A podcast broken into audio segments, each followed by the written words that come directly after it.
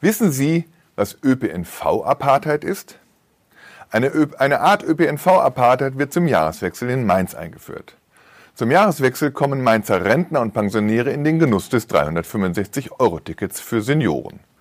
Das führt der Rhein-Main-Verkehrsverbund ein und das bezuschusst das Land Hessen mit 5 Millionen Euro jährlich. Das Jahresticket für Senioren kostet dann 365 statt der bisher schon stark vergünstigten 652 Euro. Ein Superschnäppchen, weil Weins mit Wiesbaden so eng verwandelt ist. Ein Hoch auf die Abspaltung von AKK in der Nachkriegszeit. Links des Rheins ist auch noch RMV, heißt der neue Schlachtruf der Mainzer Rentner. Und was ist daran so schlecht? Was ist daran so Apartheid? Das kann ich Ihnen erklären. Das 365-Euro-Ticket gilt nämlich nur für das Mainzer Stadtgebiet und nur für Hessen.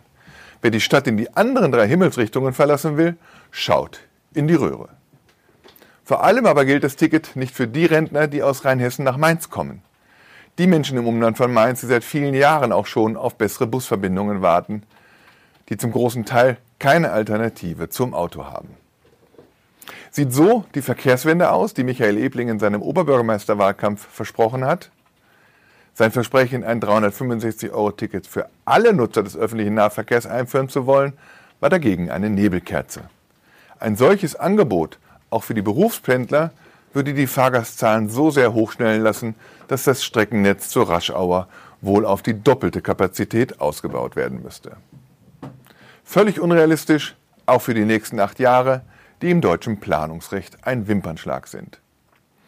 Für die Rentner hat es ja geschafft, sollen wir wohl in ein paar Jahren sagen, wenn Michael Ebling sein Wahlkampfversprechen abtakeln muss. Der Mainzer Oberbürgermeister hätte besser daran getan, in den vergangenen acht Jahren den Kreis Mainz-Bingen dazu zu bewegen, die Busnetze nach Mainz auszubauen. Wahrscheinlich lag es auch an der mangelnden Kofinanzierung, die über die, die überschuldete Stadt gar nicht hätte aufbringen können. Ebling täte deshalb auch besser daran, Druck auf Marlo Dreier auszuüben, den ÖPNV in Rheinland-Pfalz endlich massiv zu stärken. 25 Jahre ist es her, seit Rheinland-Pfalz den Rheinland-Pfalz-Takt eingeführt hat, damals eine Pioniertat. Warum feiert das in diesem Jahr eigentlich keiner? Weil sich der öffentliche Nahverkehr in Rheinland-Pfalz seither im Schneckentempo entwickelt hat.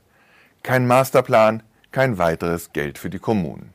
Keinerlei Initiative, den ÖPNV aus dem absurden Status der freiwilligen Leistung herauszuholen, der die hochverschuldeten Städte zur Untätigkeit verdammt. Mein Ratschlag geht deshalb heute an die Ministerpräsidentin. Wer im Jahr 2000 den Nahverkehr nicht zur Pflichtaufgabe erhebt, macht sich der Pflichtverletzung schuldig, Frau Dreier. Klima Klimapakete darf man nicht nur schnüren, man muss sie auch abschicken.